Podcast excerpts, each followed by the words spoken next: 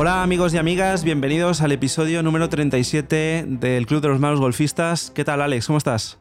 Muy buena, Sergio. Pues nada, aquí. Una semanita más, sinceramente hoy no de muy buen humor con el golf, pero bueno. eh, hay días buenos, días malos, días peores como hoy. Lo dice Alex porque hemos empezado hoy el circuito de quinta categoría, hemos jugado en Pals y la jornada no ha ido todo lo bien que esperábamos, ni para él ni para mí. Ha ido muy mal. Por suerte es el primer torneo, con lo cual hay mucho tiempo para recuperar, pero bueno, hay cositas que trabajar con Dani, ¿verdad? Buah, cositas muchas, o sea, no sé. Es que estoy muy rayado, estoy muy rayado con el tema hierros. Sinceramente, con el driver y con el pad muy bien, pero con los hierros, que es lo que más trabajo en las clases, con diferencia, pues a la que te cambian una cosa se fastidia todo y bueno, Bueno, yo por ejemplo, el juego corto y pat ha sido lo peor de- del día, con lo cual ya tengo deberes para estas próximas semanas. Eh, corremos un tupido velo. Para los que hayan jugado bien y los, los que hayan ganado el torneo, pues eh, enhorabuena y, a seguir luchando. Os recordamos que tenemos el challenge de los malos golfistas, que lo publicamos hace dos, tres semanas. Os podéis inscribir durante toda la temporada, pero cuanto antes lo hagáis mejor, porque tenéis más oportunidades de bajar el handicap. Recordad que va a haber premios muy chulos por categoría. Tenéis el enlace para inscribiros en nuestras redes sociales y en la descripción del programa. Y nada, os animamos a que os apuntéis porque yo creo que puede ser muy divertido. Y bueno, hoy tenemos un programa muy especial porque tenemos un invitado que nos hace mucha ilusión que, esté con nosotros aquí en el podcast. Solo os digo que saltamos el charco. Él está ahora mismo en Estados Unidos, en Charleston, porque está allí estudiando con una beca de golf. Alex Vergés, ¿qué tal? Buenas. Hola, ¿qué tal? Muy bien, encantado de estar aquí. Súper ilusionado. Bienvenido. La verdad es que es una, una gran oportunidad la que tenemos y hoy lo que queremos es enfocar el programa a conocer un poco por qué está Alex allí, cómo ha conseguido meterse en una universidad, sobre todo para intentar jugar a golf y hacerse camino allí en, en Estados Unidos. Y la verdad es que la experiencia que nos va a contar seguramente sea súper interesante. Seguramente haya gente que escucha el podcast que a lo mejor le gustaría también hacer eso, con lo cual estar atentos porque la experiencia que nos va a compartir Alex les pueda servir. Alex, cuéntanos cómo empezaste en el tema del golf, con qué edad y, y por qué empezaste y cómo ha sido tu progresión. Pues yo desde muy pequeño siempre he sido un chico que le han gustado mucho todos los deportes. Y mi padre siempre ha sido hacer algún deporte, pero sin cerrarse a ninguno. Siempre ha sido hacer deporte que al final os ayuda mucho en la vida y, es una manera de aprender otros aspectos que al final te enseña la vida.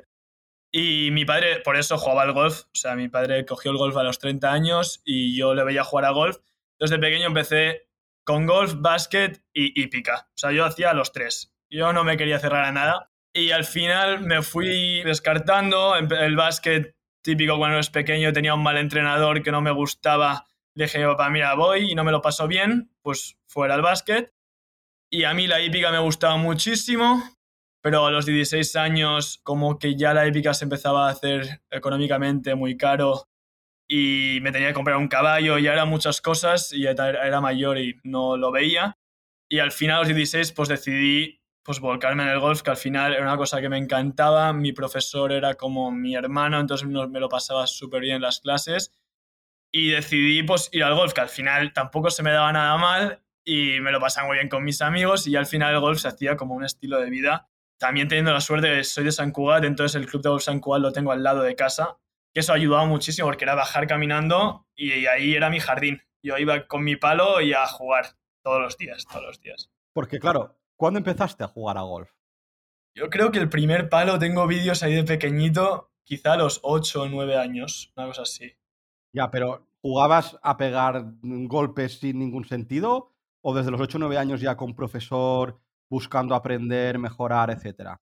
Yo creo que a partir de los 11, 12 fue cuando ya profesor, torneos de Cataluña, los pequeñitos cuando era Benjamín, te- em, torneos de Cataluña y quizá a los 8, 9 daba bolas para dar dos mangotazos con el driver y acompañar a mi padre a jugar.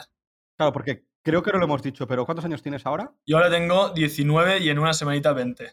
O sea que estamos hablando que llevas 9 años jugando a golf. Sí, entre 9 y 10 años bien buenos. Nunca has tenido parones, es decir, una vez empezaste, has ido jugando a golf, a lo mejor con más o menos regularidad, pero no has tenido parones de estar varios meses sin jugar. Cero parones. Y me moriría si tengo un parón ahora. A mí el golf me encanta. Es, para mí es una manera muy buena de desconectar, de jugar y al, al, final de competir contra ti mismo, porque a mí lo que me gusta al final es que eres tú en el campo y llegan muchas emociones, muchas cosas, y al final para mí es como la definición más clara de cómo es la vida, son los 18 hoyos del campo de golf, que es una montaña rusa. Te pasa de todo y aprendo mucho y nunca he tenido ningún parón. Sí que han habido momentos que he estado más frustrado, más negativo, sin ganas de dar ni un palo, pero al día siguiente te levantas y dices, eso es lo que me apasiona, así que a tirar. Claro, porque ahora, Alex, ¿qué handicap tienes? Yo ahora estoy handicap de los peores de hace dos años, porque también me recuperé una lesión y no he estado jugando demasiado bien. Y ahora estoy en handicap, creo que diría menos, o sea, como plus 0,5. Plus 0,5. Y estaba mal, ¿eh? Sea, nada. bueno, pi piensa que cuando llegué aquí estaba en plus 2. O sea, mi mejor handicap creo que ha sido plus 2,6, una cosa así. Uf. Eso en, en, ocho años, ¿eh? O sea, es increíble la progresión que has hecho en, en tan poco tiempo. Claro, porque ¿cómo ha sido tu progresión? Es decir, desde buen principio con 12 añitos, 11, 12 añitos, empezaste a bajar handicap? De pequeño siempre he sido el típico chico que todo el mundo miraba y decía, este niño lo hace muy bien, lo hace muy bien, pero después iba al campeonato y hacían 95 golpes y me iba llorando para casa. ¿Sabes? El tío en la práctica siempre hacía muy bien y después los torneos mal, pero sí que es verdad que al final, después de práctica, siempre ha habido alguna ilusión en el campo y yo creo que empecé a los con handicap 40 compía a todo el mundo, después bajé muy rápido y a los 15, 16, 17, ahí yo creo que es cuando hice un poco el, como el despegue, que es cuando dejé la hípica, entonces me centré más en el golf, iba con mi padre que me encantaba y ahí es cuando despegué, yo creo que ahí es donde bajé como de handicap 6 a handicap 0, que es un poco donde ya te pones a jugar torneos y ya luchas para cosas divertidas, campeonatos de España, cosas de estas que al final te encantan. Claro. Has dicho una cosa muy interesante, que es que apuntabas maneras, pero luego en los torneos no rematabas. ¿Por qué crees que no rematabas? ¿Que era un tema mental, un tema de estrategia? Porque se supone que el talento lo tienes y la técnica también. ¿Qué era lo que te faltaba y que luego sí que cambiaste el chip? Mira, eh, lo diré sinceramente, yo nunca remataba por culpa de mi profesor, totalmente. Ah, vale, vale. No, no, es, eh, no, es, no, porque pero culpa de mi profesor y gracias a, o sea, y por culpa de no rematar, hoy estoy aquí y sigo jugando al golf, porque al final son muchos años jugando golf y he tenido muchos amigos y si te diría que de los amigos que he tenido jugando desde pequeño, el 50% de mis amigos han dejado de jugar al golf y gracias a él y gracias a esa iniciación, hoy sigo jugando al golf y sigo disfrutando de él. Porque él siempre de pequeño, siempre me decía, escucha, eres muy joven y solo quiero que vayas y te lo pases lo mejor que puedas. Pero es que hoy en día hasta me lo dice, lo mejor que puedas. Me da igual 8 o 10. Él me decía, coge el driver y lo más fuerte que puedas. Y coge el hierro y sin miedo, y si hay un agua, la pasas. Y entonces al final, cuando tenía 15 años, no estaba porque había muchos niños que no jugaban así, que los padres eh, o el profesor ya los metían una idea que eran robots y tenían que jugar al golf como si tuviesen 32 años. Y al final, pues hacían menos golpes que yo, pero yo al final era el que salía más contento de ahí.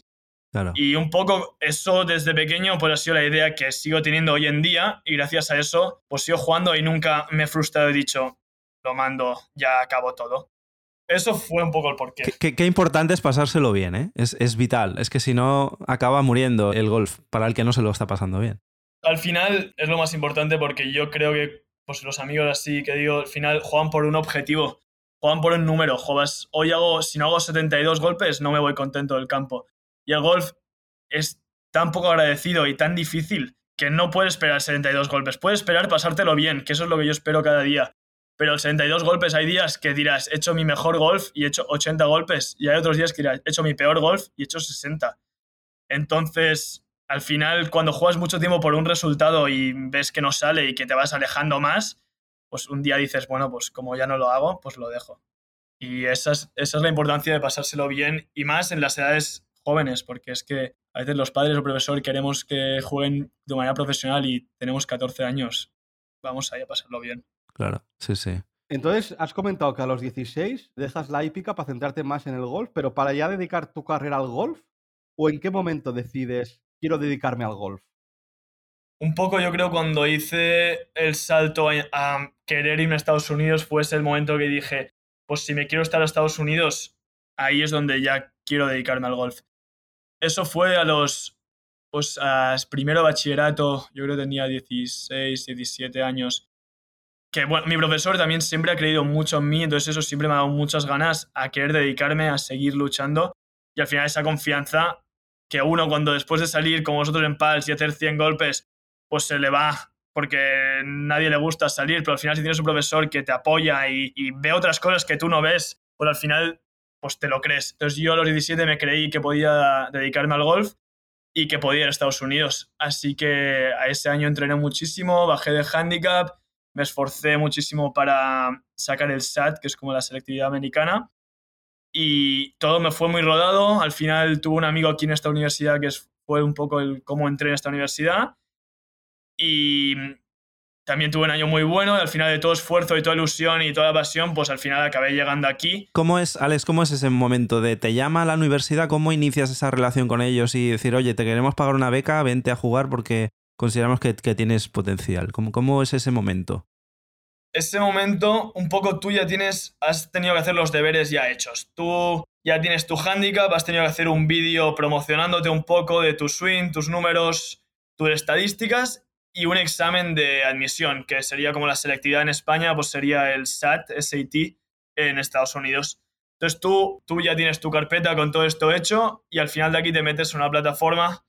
Yo lo hice con AGM, es una agencia que te ayuda a irte a Estados Unidos porque ellos ya tienen contactos con universidades, que yo lo recomiendo porque al final son cuatro años y quieres irte en el mejor destino posible y ellos al final te van a facilitar mucho este proceso. Entonces al final tú te pones en una plataforma y ahí el coach pues te escribe mails, te dice, escucha, pues he visto tu vídeo, tal, podemos hacer un meeting. Entonces tú ahí pues vas hablando con diferentes universidades. Y luego a nivel técnico ellos te piden resultados, tus últimas vueltas, ¿cómo miden tu capacidad o tu talento? Sí, aquí verás que el golf es todo muy numérico, les da igual lo bien que lo hagas, lo bonito que lo hagas, solo quieren que hagas 65 golpes y ganes el torneo. Entonces ahí te dicen, enséñame tus últimas 20 rondas y cogen todos los resultados y te hacen una media. Y este año he tenido la mala suerte de solo poder jugar tres torneos, pero los tres torneos me han ido muy bien, entonces este año tengo una media de 71 golpes, pero cuando llegué, pues creo que mi media era de los 20 torneos 74, 75, una cosa así. Me imagino que la competencia es brutal entonces, pues claro, tú tienes que dar el máximo y mucha gente querrá tener el puesto que tienes tú, ¿no? O la beca que tienes tú. Sí, al final, ahora sí que os hablo un poco de la competencia que hay en el equipo, porque al final somos 14 jugadores que al final en los torneos solo viajan 5, entonces hay peleas para ir al torneo, porque todos somos amigos hasta que pisamos el campo de golf, que ahí, ahí empieza, empieza todo. Yo tuve la suerte, te hablan como 4 o 5 universidades eh, al mismo tiempo, tú eres cogiendo, haces FaceTimes con los coaches y al final te vas un poco en el feeling qué coach te gusta más y claramente te vas a buscar los jugadores que hay en cada universidad y ves un poco el nivel de cada universidad, cómo están rankeados y ahí decides. Yo siempre me delaté más por universidad de División 2 porque mi objetivo principal era jugar los torneos y me quería meter en una buena universidad de División 2 que al final no tiene nada que ver porque División 2 hay buenas universidades que juegan la mar de bien al golf igual que División 1. Pero División 2 sí que al final tenía más opciones de jugar en el equipo y me decanté por una División 2. Al final con el coach este tenía muy buena comunicación y también tenía un amigo que ya llevaba un año en esta universidad. Entonces al final eso fue lo que me decantó a irme por aquí. Sobre todo mi amigo que al final de primera mano te dice todas las experiencias que ha vivido él y te dejas llevar un poco. Y es un apoyo, que llegas allí, que no conoces a nadie y es un apoyo que tienes. Uy, no te lo puedes ni imaginar. O sea, es un apoyo espectacular. Piensa que llegas aquí y estás viviendo en una habitación de 6 metros cuadrados, es que es muy pequeña, y te meten el primer día que tú estás llorando, aún tienes los lloros de despedirte de tu familia, y te meten con un totalmente desconocido de otro país, con diferentes culturas, con diferente todo, y ahora, a convivir a dormir a su lado, a, os podéis tocar la mano si queréis. Dormir a su lado todo con un hombre que no conoces de nada, de absolutamente de nada. Entonces, claro, yo entré y ya fui a vivir con mi amigo, que yo eso no lo viví. Y al final es un apoyo brutal porque los amigos suyos, ya me hago amigos rápidos, tengo la confianza, porque al final no tienes tu familia aquí y has de buscar gente que te ayude, que en los malos momentos esté ahí y al final pues él siempre ha sido mi apoyo en todo Y es muy importante tener un apoyo desde el principio, que es donde peor lo pasas. Entonces fue importantísimo para mí. Y con el nivel que os exigen ahí, ¿cómo compaginas los estudios con la beca de golf? Mira, sobre todo es, es llevarlo bien y yo creo que en España eso lo tenemos muy bien entrenado ya de bachillerato, porque aquí se llevan mucho las tareas al día, en plan, tienes, como tienes pocos exámenes, pero muchas tareas que has de ir llevando, y yo como mínimo en mi instituto y tal siempre he sido muy de hacer las tareas al día, sobre todo yo creo que los deportistas también, porque llevamos todo el día tan liados que sabemos muy bien compaginarnos cuándo de hacer las cosas. Llego a casa a las 9, pues siempre me ponía de 10 a 11 a hacer las tareas para el día siguiente. Entonces yo hago clases por la mañana, empiezo a entrenar a la 1 y quizá acabo de entrenar a las 6. Son, normalmente son eso, unas 5 horas de entreno al día. Y por la tarde, a las 6, 7, pues quizá voy al gimnasio y de ahí, pues los días que descanso del gimnasio puedo hacer un poco más y si no a las 8 después de cenar y del gimnasio, pues me pongo a hacer las tareas, que todas son para el lunes, así que has de ir avanzando, has de ir muy al día, pero lo puedes llevar, o sea, los, los estudios después del bachillerato que te exigen mucho en España, aquí los estudios pues te exigen un poco menos y son bastante llevables. Claro, porque ahí la parte del deporte es muy importante en Estados Unidos, le dan mucha más importancia que aquí seguramente. Entonces, eh, quizá la, la mentalidad es diferente, ¿no? Es no ese que va, va a, jugar unos partidillos, no, ahí estáis luchando por una cosa que es, que es muy seria en Estados Unidos, que es el deporte, ¿no? Es brutal, lo del deporte en Estados Unidos es brutal. Sobre todo la primera vez que me fui a ver un partido de fútbol americano, no me lo podía creer, porque fui a un partido de fútbol americano universitario, totalmente universitario, que fue West Virginia contra la Universidad de Jordan Speed, contra Texas. Y era aquí en West Virginia y de repente me encuentro que el ticket me vale 80 euros para ir a ver un partido desde arriba del todo. Digo, pero ¿qué me estás diciendo? Si son gente universitaria como yo que está jugando al fútbol americano, pero ¿cómo me va a valer 80 euros ir a verlos? Digo, no me lo puedo creer. Bueno, lo pagué y de repente me encuentro con un estadio lleno de gente, que todos habían pagado 80 euros para ir a ver universitarios. Dices, es totalmente impensable en España, porque tú cuando haces tu carrera universitaria te vas a estudiar y, no te, y te viene a ver tu madre en el partido de la liguilla del fútbol de los sábados porque... En la final viene a verte, si no. Si en, no, la no final, en la final, ay, porque al niño le han quedado cinco asignaturas y le hemos de dar apoyo y te viene a ver la final, porque si no... No, no, eso, o sea, es como un negocio. Ellos ven que el deporte es súper importante, al final ven que el universitario serán los siguientes profesionales, Claro. entonces dicen, bueno, pues ya empiezo a verlos, ya los seguiré después. Bueno, hay, hay deportes que los retransmiten por la tele incluso. Las finales de básquet y... Claro, ahí en España lo, lo veréis un poco menos porque al final las cadenas aquí americanas pues están todo el día. Pero todo el día están con deportes universitarios, el básquet, el fútbol americano, el golf también. Es una pasada, Es otro mundo, ¿no? es otro mundo. Y luego hablabas de, de luego la parte de gimnasio. ¿Qué importancia le dan a la parte física? Porque ahora vemos, por ejemplo, de Chambó, ¿no? Que es como el, el gran estandarte del golf, de intentar pegar eh, lo más fuerte que puedas, eh, estar físicamente muy, muy fuerte. ¿Os exigen mucho a nivel físico vuestros entrenadores allí? ¿Es, ¿Le dan mucha importancia a esa parte? Has tocado un tema delicado ahí. Porque mi entrenador es el típico aquí de West Virginia americano que... Yo creo que en América hay dos tipos de personas. Unas que son súper atletas y están a tope y las otras que no creen demasiado en el deporte. Y mi entrenador ha sido el gimnasio, pues no, no ha querido demasiado y no tenemos entrenador de gimnasio, así que hemos tenido que hacer un poco por nuestra cuenta. Pero a partir de aquí, mi compañero de habitación es gimnasio player, el típico que vas al gimnasio y dices, ese lleva muchos años ahí yendo al gimnasio. Así que un poco él me arrastró. Yo siempre he sido muy pegador y siempre ha sido lo que me lo he pasado bien pegando drives como un loco. Y al final, a los 10, 20 años, ya mi espalda está cascando un poco. Así que el gimnasio es importante para mí porque al final es lo que me permite ir haciendo el swing más fácil y cada vez más rápido. Entonces, yo he notado un cambio muy heavy físicamente en mí porque al final tengo gimnasio también a 10 metros de mi entonces voy día sí, día no, hago muchos ejercicios de explosividad y al final te mueves en un ambiente que es toda la universidad son atletas, entonces toda la universidad se va al gimnasio. Y al final cuando tú te mueves con este ambiente de todo atletas, tú también te mueves en el círculo. Entonces eso ha sido importante. Piensa, yo cuando llegué, yo pegaba 200 largo, pero pegaba 280, 270 metros con el drive. Ahora incluso puedo llegar a pegar 310 metros, cosas así que no me lo pensaba antes. O sea, lo, lo pensaba que era imposible. También es mi punto fuerte y después lo paso muy mal. Como ha dicho, ha dicho Sergio en el approach y patch, siempre ha sido mi punto más débil, que parecía ahí dando vueltas, dando vueltas por el green de derecha a izquierda. O sea, Me suena, me suena, eso. Sé de lo que hablas.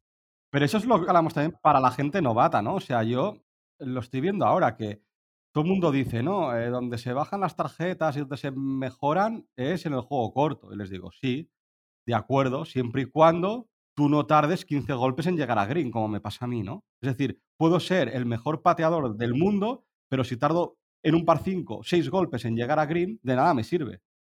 Desde luego, sí, sí. Sí, totalmente. Y eso es una cosa que yo con mi entrenador y con mucha gente ya, ya he hablado antes, quizá a un nivel un poco más experto, pero que se puede adaptar perfectamente a gente principiante, que al final hay estudios que demuestran que el pad no es ni la mitad de, re- de relevante o de importante que la gente se piensa. O sea, al final, desde el tee y cuando tú llegas al green es donde se pierden más golpes. Siempre. Porque al final en el pad, por mucho que tú hagas muchos pads, nunca vas a perder tantos golpes como tú lo pierdes en drive. Y yo creo que es un poco lo que basó de Chambó, que dijo, ostras, si mejoro mucho aquí a, juego largo, voy a ganar tres golpes de media por mucho que mejore en el pad. O sea, al final, desde el tee yo creo es donde es más importante y es donde ahí he triunfado yo, porque lo otro he sido un patán toda la vida y ahora lo estoy mejorando, que es por eso me he puesto un poco más bueno. Pero al final, claro, yo siempre he considerado ir muy largo y muy recto. Entonces, claro, si yo iba largo y recto ya tenía un Sun. Entonces, como mucho, llegaba de tres, como mucho, si el Sun lo fallaba, que era una cosa rara. Pero claro, de ir tan largo con el drive, al final voy muy largo con todo. Y es mucho más fácil pagar un 52 que un hierro 6. Sí, sí, desde luego. También lo, lo divertido del golf, y sobre todo para principiantes, es que los procesos se ven tan rápidos y la evolución se ve tan rápida que tú puedes hacer 120 metros. Así que cuando mejores un poco técnicamente, de 80 van a pasar a 90 muy rápido. Y eh, un poco técnicamente van a pasar a 100. Y es lo divertido un poco y lo que yo también he hecho falta de empezar a jugar a golf. Que cada día de prácticas veías cosas que dices, ostras, yo soy capaz de hacer eso. Conmigo una bola salía y dices, yo soy capaz de hacer eso. Así que te motivabas muchísimo al día siguiente a decir, a ver si me salen dos bolas de 90 metros con 52. Y ahora, en cambio, en mi caso es si hago 120 y aquí no hay, no hay tu tía. Y a ver si hoy no fallo greens porque si no, no, no hago verdis. Claro. Sí, sí, sí, claro. El nivel de exigencia que tienes tú ahora mismo, pues es muy alto. Y claro, al final, pues esos mínimos fallos a ti, pues ahora te penalizan mucho y a nosotros al revés, ¿no? Buscamos los golpes buenos y con eso ya nos quedamos contentos. Bueno, pero Alex tiene que servir de motivación para todos esos chavales que nos van a estar escuchando, que tengan una ilusión por dedicarse al golf o por acabar en Estados Unidos, de decir, hombre, pues se puede llegar, ¿no? A alguien que le están escuchando ahora mismo, que incluso ha reconocido que el pad y el juego corto no ha sido su fuerte, pero ha sido un gran pegador, de decir, oye, pues yo puedo acabar en Estados Unidos. Totalmente, es que no. La gente a veces lo ve como una cosa muy lejos y muy difícil. Y para nada. O sea, ya os digo, yo hice tres deportes y no era, o sea, no era el rey jugando a golf a los 15 años. Y la gente a veces se piensa que si a los 15 no eres bueno, tira la toalla. Para nada. O sea, este deporte te da muchas vueltas y yo creo que a los 25 es donde voy a empezar a ser un poco bueno este deporte. A los 15 eh, era un patán. O sea, la gente si me decía que hubiese acabado aquí no se lo creerían. Pero al final, con dedicación, es que sobre todo pasión y ganas, se hacen muchas cosas. No hace falta ni jugar bien, tú le pones todas las ganas posibles y al final salen los resultados. Precisamente te quería preguntar eso. Tú, cuando saltaste a Estados Unidos, ¿has, notado mucha diferencia de nivel respecto a España? Yo, sobre todo, lo que he notado es diferente porque cada torneo mío, ostras, juegan 120 jugadores que en España quizá pues jugamos 30 o 40. Entonces, has de competir con 120. De los 120, pues siempre habrán 20, 30 que no, que no tienen un gran nivel. Y después hay como esos 20 que, que tú los ves en el campo de prácticas y dices, ostras, pero si este hombre pues aún le faltan muchas cosas por mejorar. Y de repente, sin tener el swing más bonito, ni la técnica más perfecta, ni nada, él juega su golf y le das la mano en el TL 1 y le, das la mano al 18, pensando que este hombre ha hecho 88 golpes y después te dice, ostras, ha hecho 65. Entonces, lo que veo la diferencia es que en España quizá lo hacemos mucho mejor técnicamente, pero esta gente sabe tremendamente de cómo hacer pocas y conocer su golf. Son estrategas jugando a golf. O sea, el- Sacan el, el máximo rendimiento a, a- a- ahí te iba a decir, sacan el máximo, la máxima. Sí, sí. Que al final es donde quiere llegar cada uno.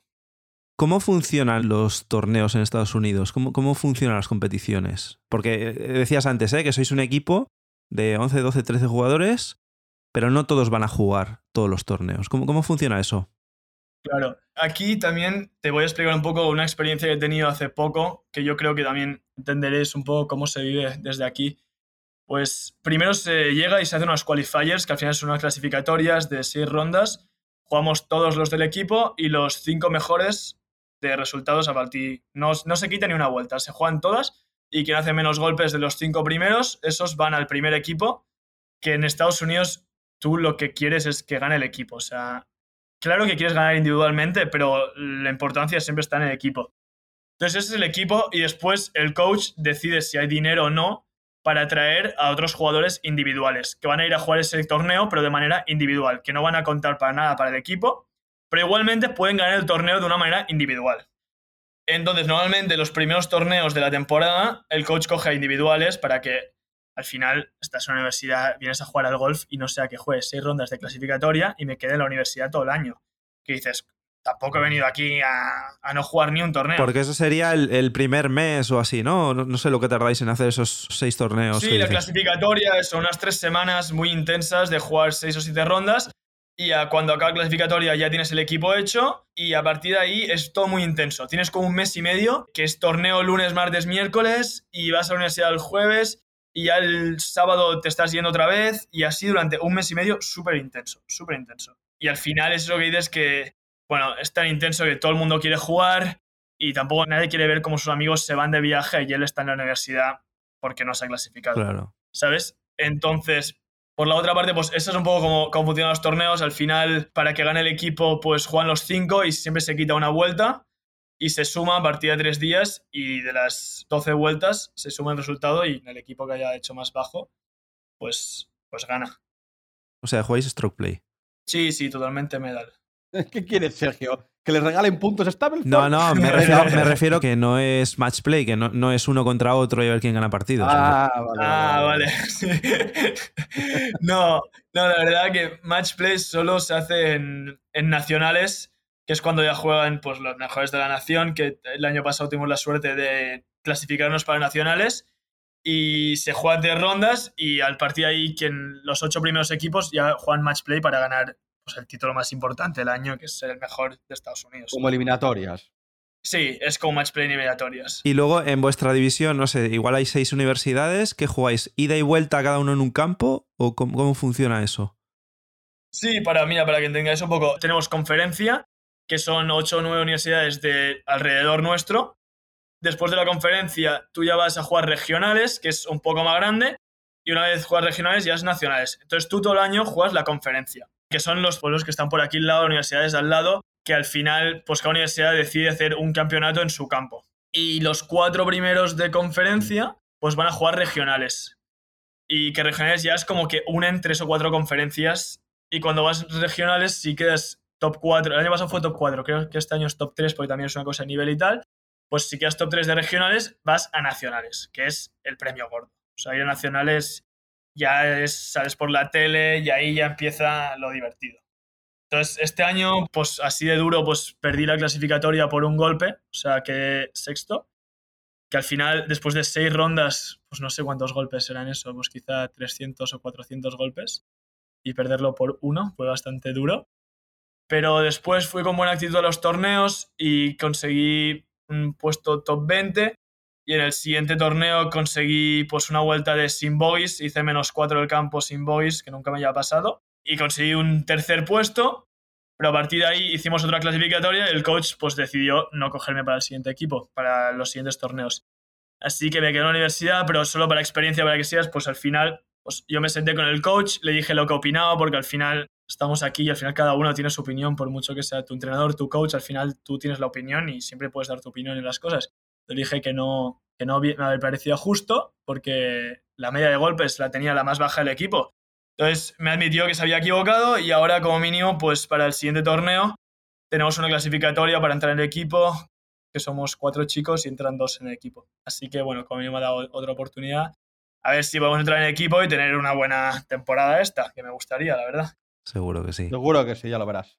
Pero es un poco la presión esta que juegas con 14 tíos que quieren jugar en el equipo igual que tú y admites la presión. O sea, dices, aquí pues si hago bogey, pues hago bogey y si la cago, pues la siguiente semana no juego. O sea, es así la presión. Claro.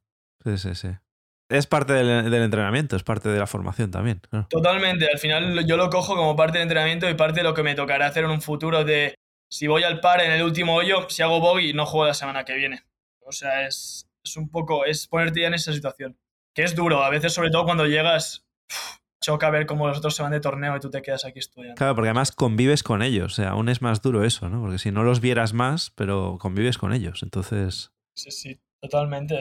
Tú ves cómo se hacen las maletas y es tu compañero de habitación y se va y te deja solo, ¿sabes? Y te hostia, por el mismo precio podía haber sido yo, Claro. ¿sabes? Sí, sí. ¿Y qué planes de futuros tienes asociados con el golf? ¿Cuándo te acaba la beca? ¿Tienes pensado que luego quedarte en Estados Unidos, volver a España? ¿European Tour, Abs Tour? ¿Qué es lo que tienes pensado en un futuro? Pues muy buena pregunta. Yo siempre he dicho que no voy a ser un chico de oficinas. O sea, a mí me encanta el golf y me veo dedicándome a esto. Siempre mi padre me ha dicho que al final cada uno em, que sea lo que, lo que a él le apasiona le gusta, pero que intente ser el mejor en lo que se dedica. Y yo creo que es una frase que siempre me define mucho y todo lo que hago intento ser el mejor. Que no, no significa que después sea el mejor, pero como mínimo yo le pongo toda mi ilusión y ganas en ser el mejor. Así que yo le voy a poner todas las ganas y toda la ilusión en ser el mejor golfista que pueda ser. Y cuando acabe la universidad, quizá me voy a dar un año de amateur para seguir compitiendo, porque me quedan dos años, sí, dos años y medio de universidad. Y me voy a dar un año de amateur, volver a España, porque yo estoy en Barcelona y a mí me encanta mi ciudad. Y aquí al final estoy bien, pero no me quedaría vivir aquí, la verdad. Así que volvería a España un año de amateur y le daría un año toda la caña del mundo trabajando como si fuese un profesional totalmente. O sea, lo que os he dicho, le daría lo máximo de mí para intentar el año siguiente coger tarjeta del Challenge Alps y a partir de ahí empezar. A mí me encantaría, me daría un par de años de oportunidad de intentar ganarme la, la vida jugando al golf, porque viajar me encanta y jugar me encanta y yo me veo, o sea, yo me veo como profesional y ganándome la vida de esto pero si la vida da muchas vueltas y no podría, pues intentaría ser lo mejor en un profesor o montar mi escuela o ser director de un campo de golf o otras cosas, pero todo relacionado con el golf. Pero mi, mi número uno proyecto es sacar la escuela un año de amateur y a partir de ahí conseguir patrocinios y conseguir empezar en el circuito que, que pueda. Y a partir de ahí ir, ir escalando posiciones y siempre creer en mí y pensar que puedo llegar muy alto. Bueno, pues para ir acabando, Alex, nos gustaría que alguien como tú una persona que es joven, que ha llegado a Estados Unidos, ¿qué consejos les puedes dar a esas personas, ya no enfocando, digamos, a, una carrera hacia el golf o acabar en Estados Unidos o en un European Tour, por ejemplo, sino qué consejos les das a esas personas que están empezando? ¿O qué consejos te hubieran gustado que te hubieran dado a ti, también vista la experiencia que tú tienes ahora mismo? Pues al final yo amo este deporte y me encanta que la gente empiece y se enganche, porque es que me parece un deporte precioso. Y también daría el consejo que es un deporte que va a dar muchos fiascos y muchas frustraciones, porque al final es una pelotita que, que no la puedes controlar. Y tú le das y a veces quieres que vaya recta y no vaya recta. Son muchas horas, muchas cosas mental, pero al final el mejor consejo que os puedo dar es que es un deporte precioso, que al final lo bonito de esto es que tiras mil bolas y a mí siempre me ha parecido que tiras mil y de repente una bola es buena y te vas con la sensación tremenda del siguiente día de volver. Y es un deporte tan difícil que al mismo tiempo es apasionante seguir aprendiendo, que poquito a poquito, o sea, al final eh, no se nace Tiger Woods en un día, hay que ir aprendiendo poquito a poquito, es un deporte que tiene muchas facetas y hay que ir disfrutando de todas, ir aprendiendo y al final lo que yo he dicho al principio, que creo que ha sido el consejo que más importante ha sido en mi vida y doy las gracias a mi entrenador y a mi padre y a todos, que es que os lo paséis bien, o sea, es que estamos jugando un deporte. Tú no sales al campo para sufrir, porque para sufrir, pues ya estás en el trabajo, en los estudios, donde sea. Y al final, cuando mejor te lo pasas, más relajado juegas, más disfrutas de los buenos golpes y menos importancia le das a los malos. Que al final, eso es la clave del golf. Que se te olviden rápido los malos y que los recuerdes toda la ronda a los buenos.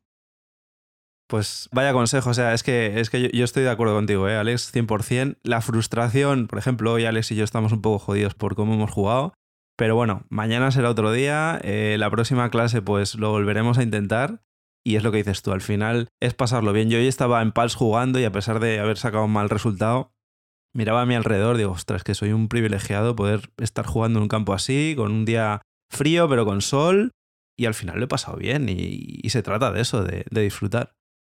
Totalmente, que al final nos cuesta porque cuando, cuando estás ahí que no salen las cosas, pues ahora es muy fácil decirlo así en el post partido. Pero al final te has de dar cuenta que eres un privilegiado, que estás en un campo de golf lleno de naturaleza y a ver si pegamos el siguiente golpe bueno. Y si no lo pego al bueno, pues el siguiente. Es así. O sea, es que si no, no se disfruta este deporte. Porque van a venir muchos más malos que buenos.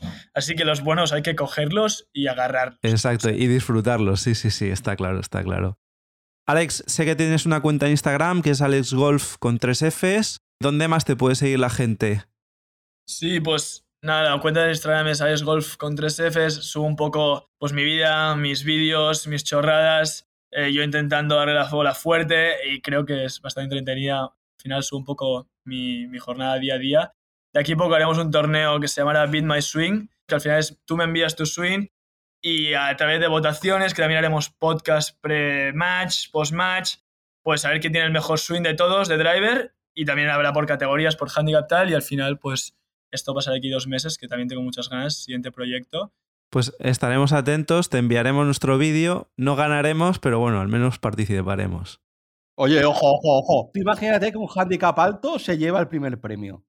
Claro, a lo mejor sorprende. Puede ser, claro que sí. No, claro, sorprende. Y después te sale Alex que pega ahí un, un salvo, pero después hace una pirueta al aire y quizás sorprende. Y quizá ahí es ganador. Ojo. y habrán, como ya hice la primera y salió súper bien, pues habrán premios súper chulos. Ahora estoy también trabajando con Bunkers Golf, que es una marca que rompe estereotipos. Y también X Golf también va a ayudar en, un poco en premios y tal. Y nada, muchas ganas de empezar este proyecto. Y, y muchas gracias. Estaremos atentos. Esto has dicho que empieza dentro de dos meses más o menos. Sí, dos meses, porque lo quiero montar, montar la marca. Muy bien, pues estaremos atentos. Alex, muchísimas gracias por haber estado con nosotros. La verdad es que ha sido súper interesante. Te deseamos muchísima suerte eh, esta temporada y en los torneos que te vienen. Cuida con las lesiones, porque de la manera que le pegas hay que tener cuidadito. Y cuando quieras, pues nos volvemos a ver. Perfecto, mil gracias. Me he encontrado súper a gusto. Y nada, muchas gracias por invitarme. Nada, a ti, a ti. Os recordamos nuestras redes sociales, estamos en Twitter e Instagram, en Malos Golfistas, tenemos un correo electrónico, malosgolfistas.gmail.com para que os pongáis en contacto con nosotros, que nos pidáis temas, porque al final salen programas tan chulos como el de hoy. Y nada, os deseamos una muy feliz semana de golf, que vayáis a por el Verdi y mucho ánimo a todos. Adiós.